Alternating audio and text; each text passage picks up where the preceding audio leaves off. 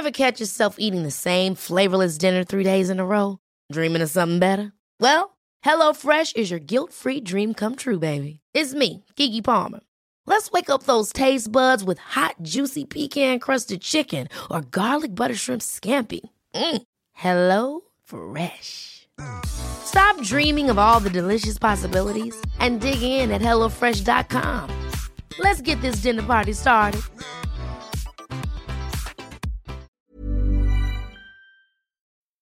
De famille, des podcasts produits et réalisés par Magic Maman. Bah, on nous dit qu'il faut manger moins de viande. Et en même temps, il faut bien donner de la protéine à nos enfants.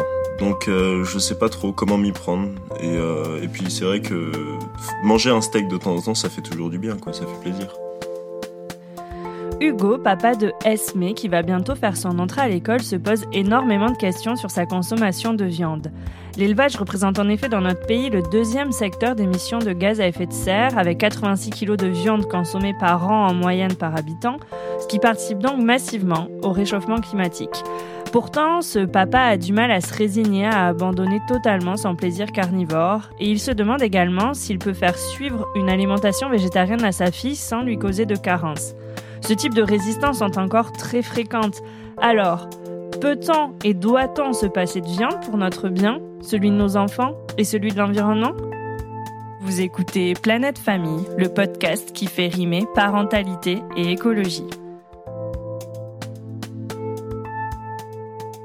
Je suis Julie Caron et je vais échanger aujourd'hui avec Laure Ducos qui travaille pour Greenpeace. Elle est chargée de campagne agriculture et alimentation et elle œuvre notamment au travail d'information en ce qui concerne la réduction de notre consommation de viande. Du coup, bonjour Laure. Bonjour. L'alimentation donc végétarienne n'a aucun secret pour vous et en tant que spécialiste du sujet, vous allez pouvoir nous aider à y voir plus clair. Très concrètement, en quoi réduire notre consommation de viande peut jouer un rôle sur l'environnement?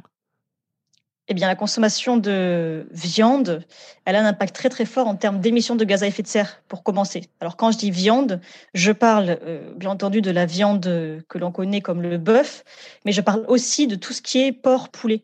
Euh, pourquoi? Parce que là où les animaux euh, donc les ruminants comme les bovins émettent beaucoup de méthane, qui est un, gaz qui a un fort pouvoir réchauffant. Il ne faut pas oublier que pour la volaille et le porc, donc plutôt des animaux donc qui ne sont pas des ruminants, c'est-à-dire qui sont des monogastriques, euh, ceux-là, ils vont consommer notamment du, soja, du soja qui est souvent importé et OGM. Et ce soja, lorsqu'il vient d'Amérique latine, est souvent lié à, de la dégradation et de la destruction d'écosystèmes et d'écosystèmes forestiers notamment. Donc ça, c'est un énorme impact aussi sur la biodiversité et le climat. Et je pense que c'est très très important de le signaler parce qu'aujourd'hui, on voit que la tendance de consommation en France, elle à la diminution, sauf pour la volaille, qui a encore une image euh, euh, très très positive en termes de santé, d'impact environnemental moindre, etc. Or, ce n'est pas du tout toujours le cas. Et comment, en fait, euh, ben, l'élevage peut venir générer autant de pollution, de gaz à effet de serre? Eh bien, l'élevage, il y a plusieurs euh, postes d'émission, on appelle ça comme ça.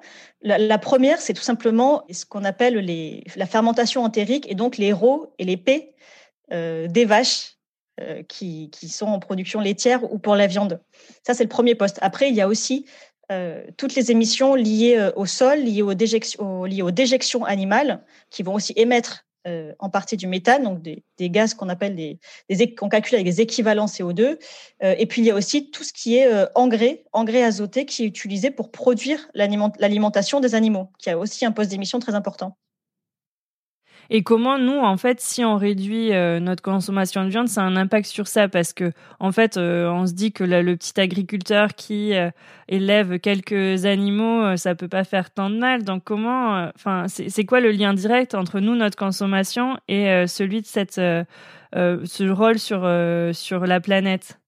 Eh bien, c'est très simple. C'est que en France, si on regarde, en gros, l'alimentation des Français et des Françaises, c'est un quart des émissions de gaz à effet de serre de tous les Français français. Si on regarde tous les secteurs confondus, c'est un quart, donc c'est beaucoup. Sur ce quart d'émissions liées à l'alimentation, il y en a 67%, donc les deux tiers, qui sont inhérents au stade agricole, donc au niveau de la production, tout ce qui se joue euh, au niveau de la ferme. Et si on regarde ces deux tiers d'émissions du stade agricole, eh bien, la grande majorité, donc 85%, la grande majorité provient de la production de viande et de produits laitiers. Donc, ce qui fait que quand on réduit sa consommation de viande et de produits laitiers, on diminue notre impact en termes de gaz à effet de serre. Tout simplement, en fait, un produit d'origine végétale a, un impact carbone bien moindre que n'importe quelle viande, produit laitier ou œuf. Donc, après, je dis ça, mais il faut il faut pas culpabiliser. L'idée, c'est pas du tout d'arrêter de consommer de la viande des produits laitiers. Greenpeace a une position qui soutient l'élevage paysan, celui dont tu parlais, Julie, de ceux qui ont euh, notamment accès au pâturage. Le problème, c'est qu'en France, ça, c'est pas la réalité de toutes les, filières d'élevage. C'est-à-dire que en France, 80% de nos filières qu'on dit allaitantes, c'est-à-dire les vaches à viande, euh, elles, elles, elles, ont accès au pâturage, au plein air. Alors, pas toute l'année, hein, loin de là, mais en partie. Mmh Par contre, pour tout ce qui est les vaches laitières et encore pire pour le porc, la volaille, etc., euh, là, c'est pas du tout le cas.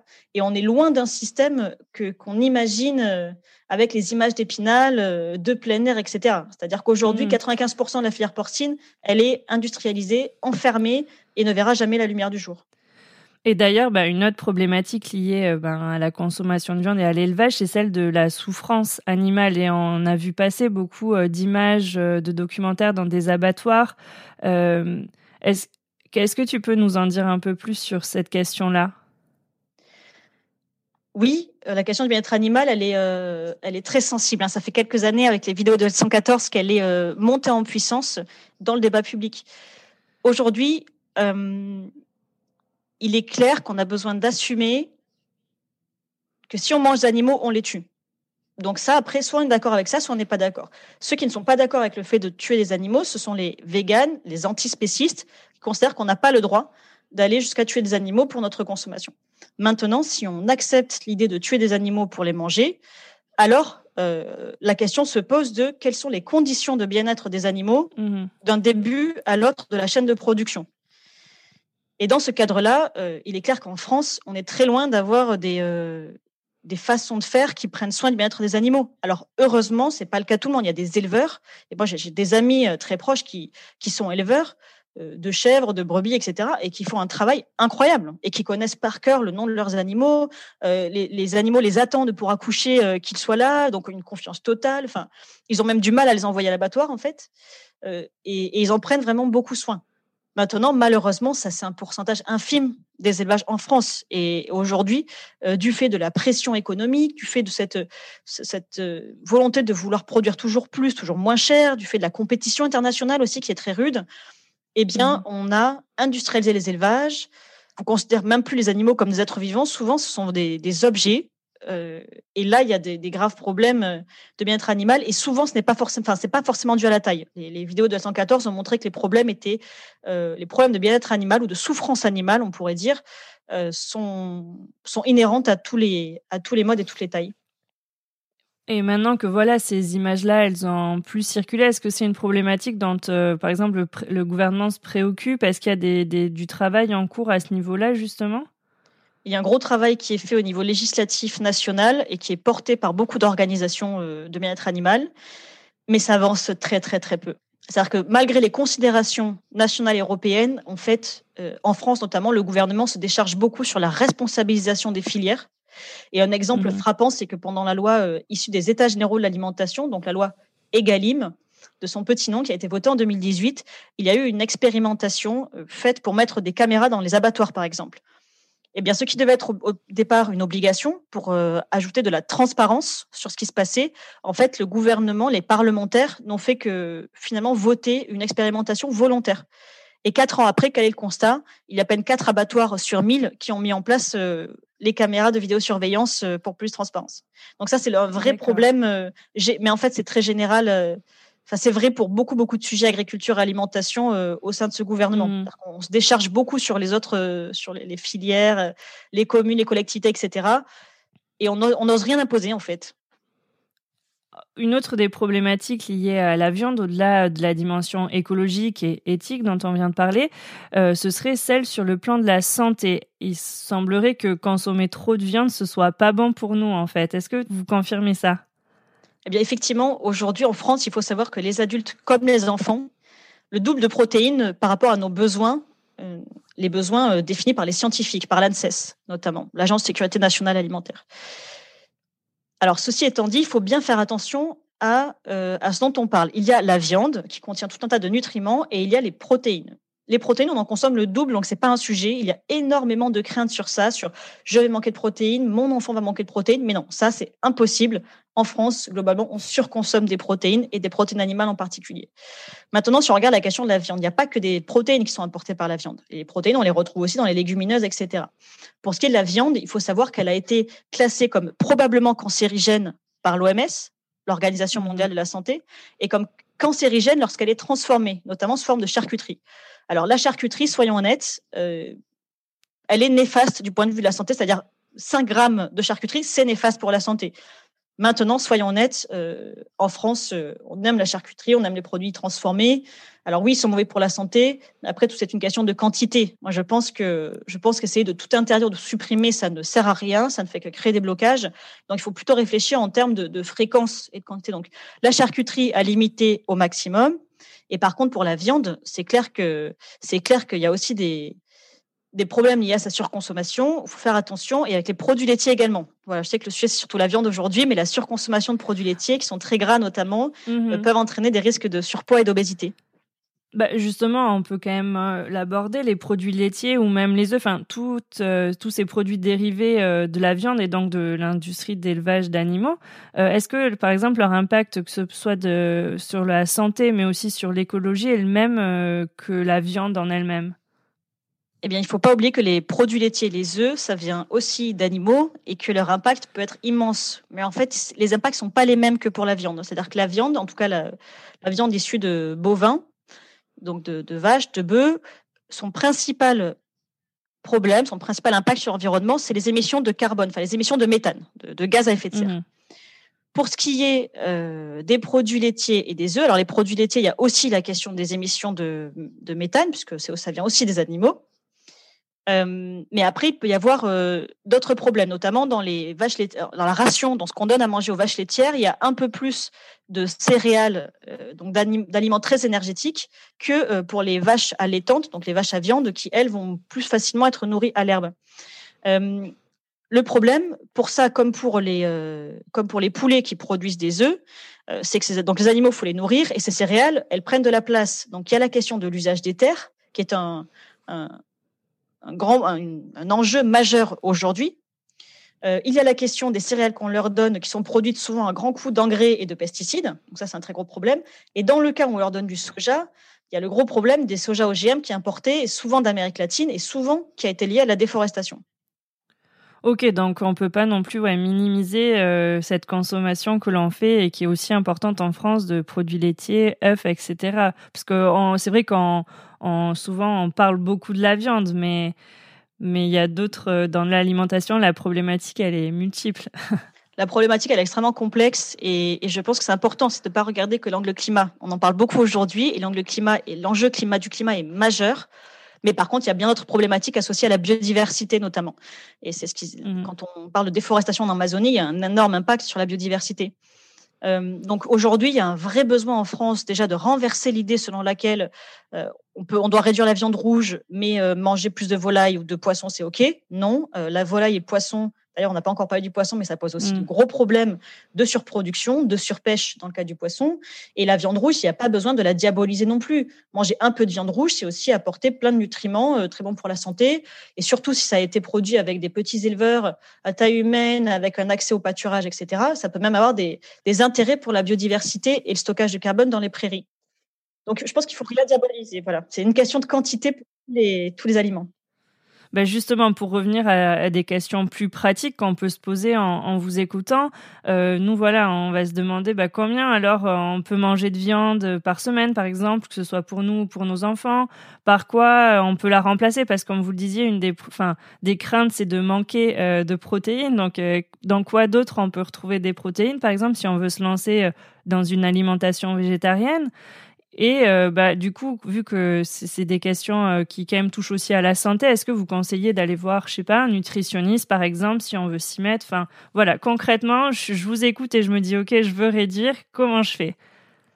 Oui, alors ça pose beaucoup de craintes, la réduction de viande ou de produits animaux. Je pense que déjà, il faut se tranquilliser, se rassurer. C'est-à-dire que consommer moins de viande, ça va pas entraîner des carences si on a une alimentation diversifiée. Je pense que la clé, elle est là. Euh, je pense qu'aller voir des nutritionnistes, etc., si vraiment on devient vegan, végétalien, c'est-à-dire qu'on consomme plus aucun produit d'origine animale, ça peut être intéressant, notamment parce que le, problème du végétalisme, c'est-à-dire aucun produit d'origine animale, c'est qu'on n'a plus d'apport en B12.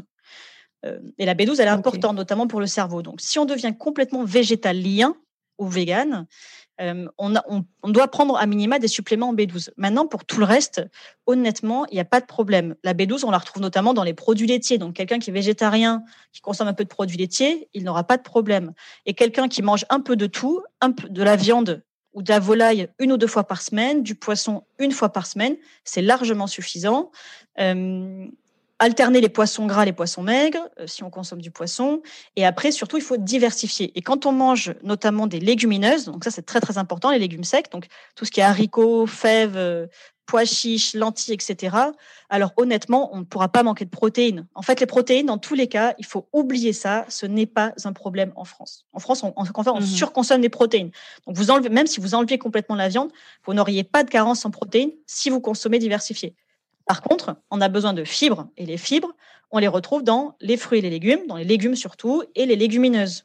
Donc, à mon sens, de tout ce que j'ai pu observer et de toutes les discussions avec les médecins, euh, les, responsables de l'ANSES euh, et de tout le travail qu'on fait au niveau ministériel en termes de recommandations nutritionnelles, il tourne autour de ça. Et, euh, et Santé publique France, d'ailleurs, a fait des recommandations très claires qui sont augmenter sa fréquence de légumineuses, augmenter sa fréquence de fruits et légumes, euh, aller plutôt vers des, des céréales et du pain semi-complet ou complet.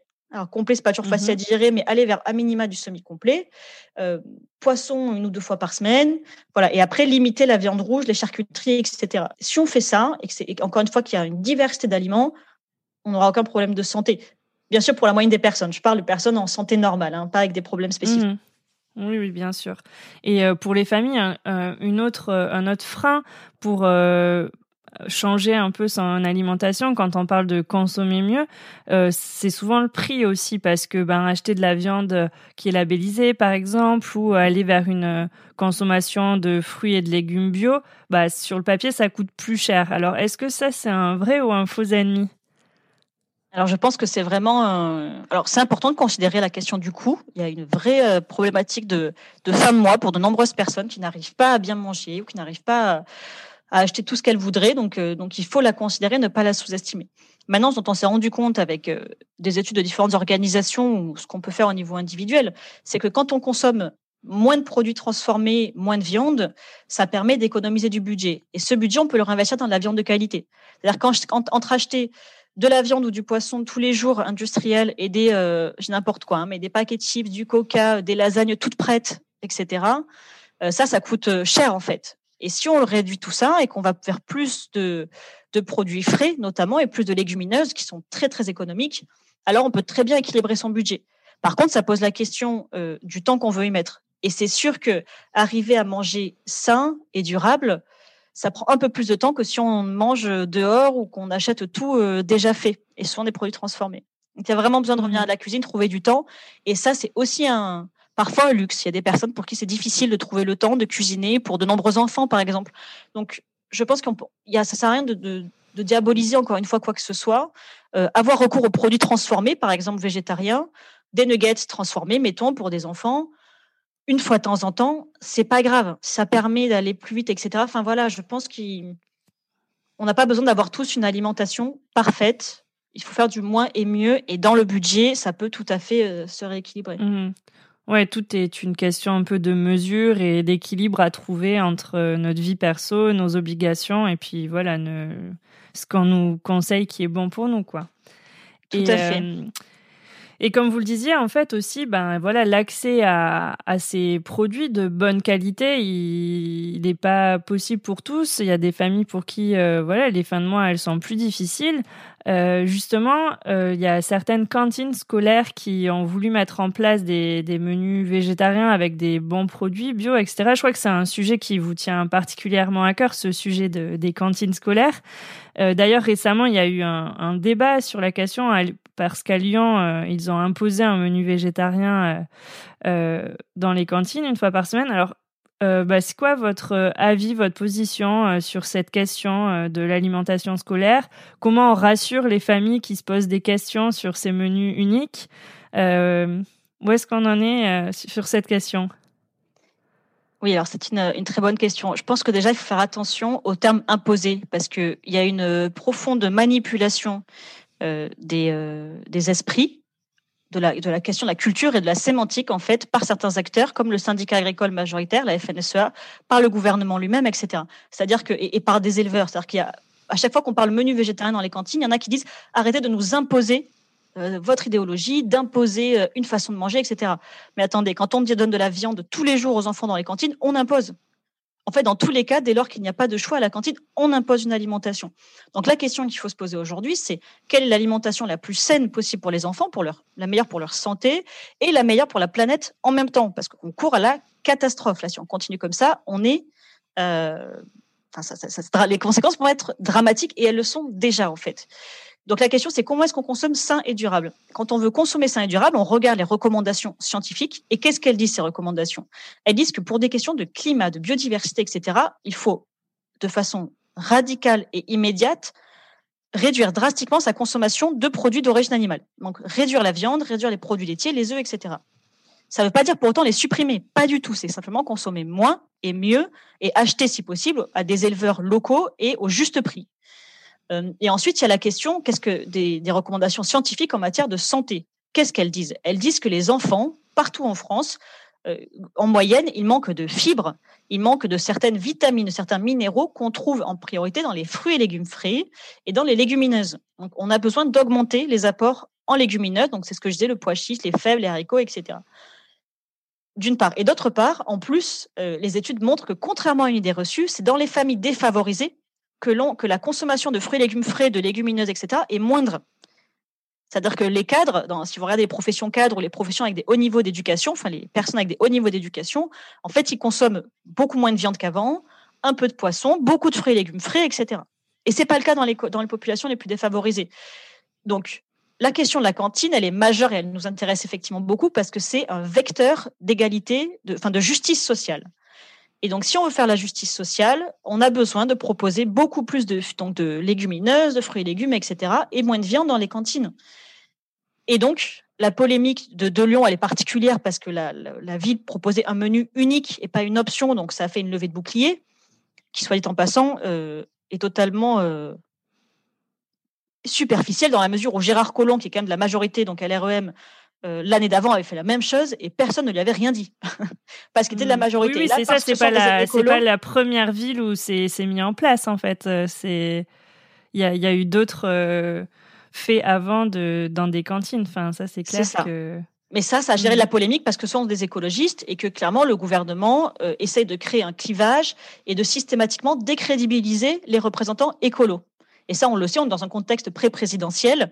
Donc tout ce, qui se, tout ce qui va être dit entre maintenant et les élections présidentielles 2022, elles auront trait à ça. Elles serviront notamment à mmh. faire du clivage entre les partis et à décrédibiliser les partis écologiques, écologistes. Bon, ceci, si on sort de cette problématique complètement politicienne, Politique, ouais, voilà, ça, complètement de la politique politicienne. Mmh. Si on regarde les, les, recours en termes de santé et de climat, c'est très, c'est unanime. Il faut beaucoup moins de viande et de produits animaux en général, de meilleure qualité arrêter d'importer de, la viande de pays tiers et acheter plutôt de la viande euh, bio, locale à nos éleveurs, à nous, qui ont aussi besoin de soutien et d'avoir un soutien en termes de structuration de filière. Et puis donner, voilà, tout ce qu'on a dit, plus de produits euh, frais, euh, cuisiner maison aussi, ce qui est un vrai problème dans les cantines de qualité. Hein. On fait beaucoup de liaisons froides, on réchauffe les plats cinq jours après, etc. Euh, on fait de, de l'assemblage alimentaire, c'est même plus de la cuisine dans certaines cantines. Donc on a besoin de retenir plus, de revenir vers de la qualité, du fait maison, du frais. Et ça, c'est vrai pour les produits animaux et pour les fruits et légumes. Et du coup, là, ça passe ben, par des initiatives un peu hein, individuelles. Enfin, Est-ce qu'il y a une politique justement plus globale dans les cantines scolaires euh, qui est mise en place ou pas du tout? Oui, tout à fait. Alors, il faut savoir que les repas dans les cantines, ils sont encadrés. Il y a un arrêté qui existe, qui a été publié en 2011 et qui est en train d'être réécrit. Cet arrêté, il interdit, enfin, il limite, plutôt, il limite les recours aux produits trop, très gras, très sucrés, très salés, etc. S'il n'y avait pas cet arrêté, vous, on aurait des cantines parfois où il n'y aurait que des steaks frites et des pizzas et des burgers, puisque c'est ce que les enfants aiment. Donc c'est facile de donner ce que, aux enfants ce qu'ils mmh. aiment. Si on les écoute, euh, voilà, ça va beaucoup vers ça. Euh, donc il y a cet arrêté qui encadre la qualité qui encadre la distribution de sel, les huiles, le gras, enfin voilà, tout ça. Donc ça, c'est important, cet arrêté, et il est en train d'être amélioré pour s'adapter aux conditions actuelles et aux connaissances scientifiques actuelles. Euh, ensuite, il y a eu la loi EGalim euh, de 2018 elle, elle a rendu obligatoire pour une expérimentation de deux ans l'introduction d'un menu végétarien par semaine dans les cantines. Alors, ce n'est pas forcément un menu végétarien obligatoire pour tous les élèves, mais il en faut au moins un une fois par semaine. Donc, si une cantine propose un double choix, il faut qu'au moins l'un de ces choix, une fois par semaine, soit végétarien. Ça, c'est une expérimentation, elle se termine en octobre de cette année. Et on voit déjà, nous, on a fait une étude avec Greenpeace, on montre que c'est une grande réussite, hein, c'est-à-dire qu'en primaire notamment, dans, les petites écoles. Euh, les trois quarts des villes qui sont responsables des écoles primaires appliquent la loi, donc ont mis en place un menu végétarien. Et en plus, on a regardé la qualité des menus. Alors, on n'a pas regardé les recettes, hein, c'était trop compliqué, mais on a regardé la description des menus et on se rend compte que la moitié des menus végétariens servis, ce sont des protéines végétales. Donc souvent de la qualité, vous savez, des légumineuses, tout ça. En fait, il y a, mmh moins d'un quart de produits transformés, euh, très peu, finalement pas tant que ça d'omelettes, etc. Dans le secondaire, c'est moins vrai. Dans les collèges et lycées, la loi était moins suivie des faits. Et en plus, les menus végétariens ce sont souvent des omelettes. Euh, des omelettes, des œufs durs. Euh, pour la moitié d'entre eux, c'est ça. Et honnêtement, remplacer, euh, je sais pas, une pièce de, une pièce de bœuf bio local par une omelette industrielle, par exemple, ça n'a aucun sens. Donc mmh. là, il y a besoin d'aller plus loin et c'est ce que portent les organisations comme Greenpeace au sein du projet de loi climat qui est discuté actuellement. Et on demande plus de menus végétariens, on demande de laisser le choix aux usagers d'introduire des options quotidiennes, non pas que dans le scolaire, mais dans toute la restauration collective. Et on demande aussi d'améliorer la qualité. Donc, on a fait des propositions d'amendements pour, euh, pour améliorer la formation des cuisiniers, des diététiciens, nutritionnistes, etc. Euh, et améliorer aussi, limiter le recours pardon, aux produits ultra transformés. Mais ça, que ce soit pour les menus végétariens ou carnés.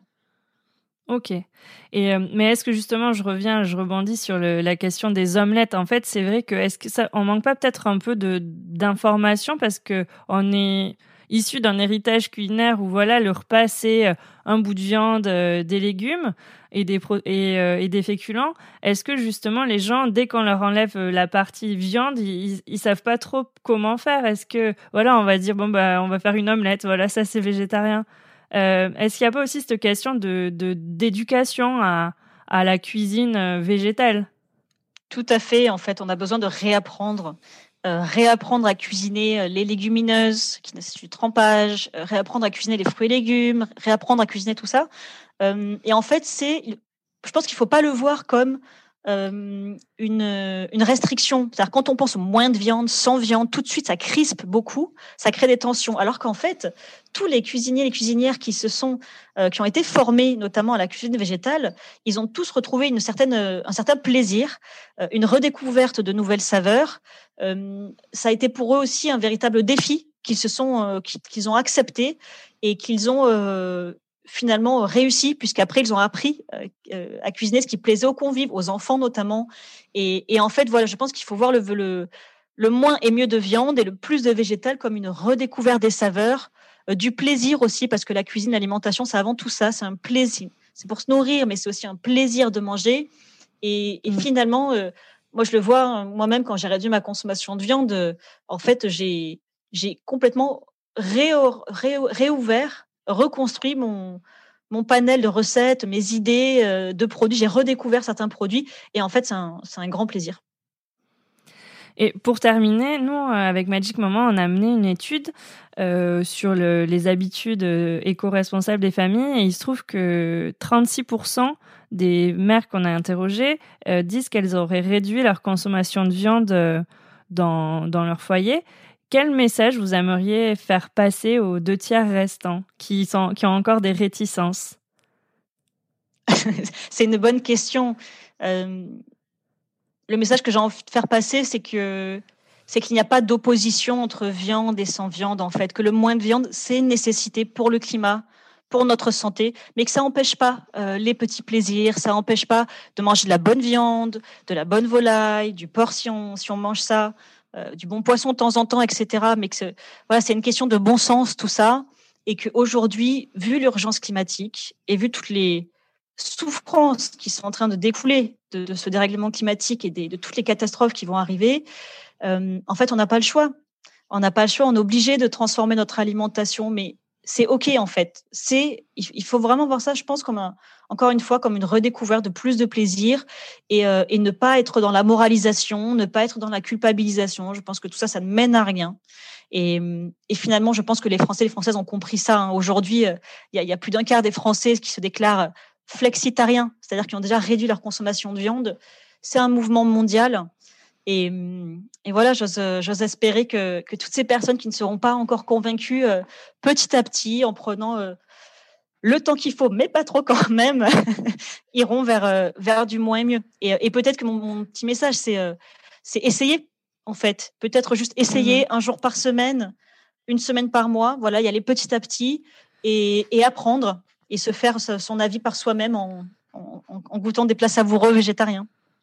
Et d'autant plus qu'en tant que parent, on a cette responsabilité-là de transmettre et d'éduquer euh, nos enfants pour euh, le monde euh, de demain qui sera le leur. Donc ça a tout son sens aussi en tant que papa ou maman de d'essayer avec ses enfants. Oui, et ça, c'est les, parents ont une responsabilité gigantesque et en même temps, je pense qu'il ne faut pas se mettre la pression. Il n'y a, pas de parents parfaits. donc, euh, donc oui, il y a un véritable rôle à jouer euh, et je dirais pour éduquer ses propres enfants, bien sûr, mais aussi pour se mobiliser. C'est-à-dire que nous, ce qu'on voit sur le terrain, c'est que les élus, les mairies notamment, elles, se, elles changent, elles arrivent à, à changer d'alimentation, à mettre plus de bio, plus de végétal dans l'alimentation quand les parents sont mobilisés. Et donc ça, voilà, je, m'adresse à ceux qui ont un peu de temps, hein, parce que c'est pas facile, mais pour ceux qui auront un peu de temps, euh, il faut pas hésiter à se lancer et à demander ce qu'on veut aux élus, parce que la, cantine, ce n'est pas un service obligatoire, mais lorsqu'elle lorsqu'il est fait, lorsqu'il est transmis, et qu'il y a une cantine qui est offerte aux enfants, euh, eh bien, eh bien, ça doit être de la qualité en fait. Ça c'est un service qui doit être assumé et qui doit être pleinement réalisé. Donc, on peut pas donner de la nourriture euh, ni saine ni durable aux enfants. Et donc, voilà, il faut, il faut se mobiliser. On a besoin de toutes et tous dans ce combat pour une meilleure, euh, pour la transition alimentaire et la transition agroécologique. Eh ben, merci Laure pour cet échange. J'espère que les gens qui nous écoutent auront appris et s'interrogeront en tout cas et auront entendu votre message. Merci Julie. Merci à tous d'avoir écouté cet épisode. J'espère que cet échange vous a donné des clés pour réfléchir, vous interroger, mettre des choses en place à la maison. Pour nous soutenir, n'hésitez pas à partager ce podcast avec vos proches et à nous laisser vos commentaires. Sur ce, je vous laisse découvrir le reste des épisodes tout aussi passionnants de Planète Famille. À très vite!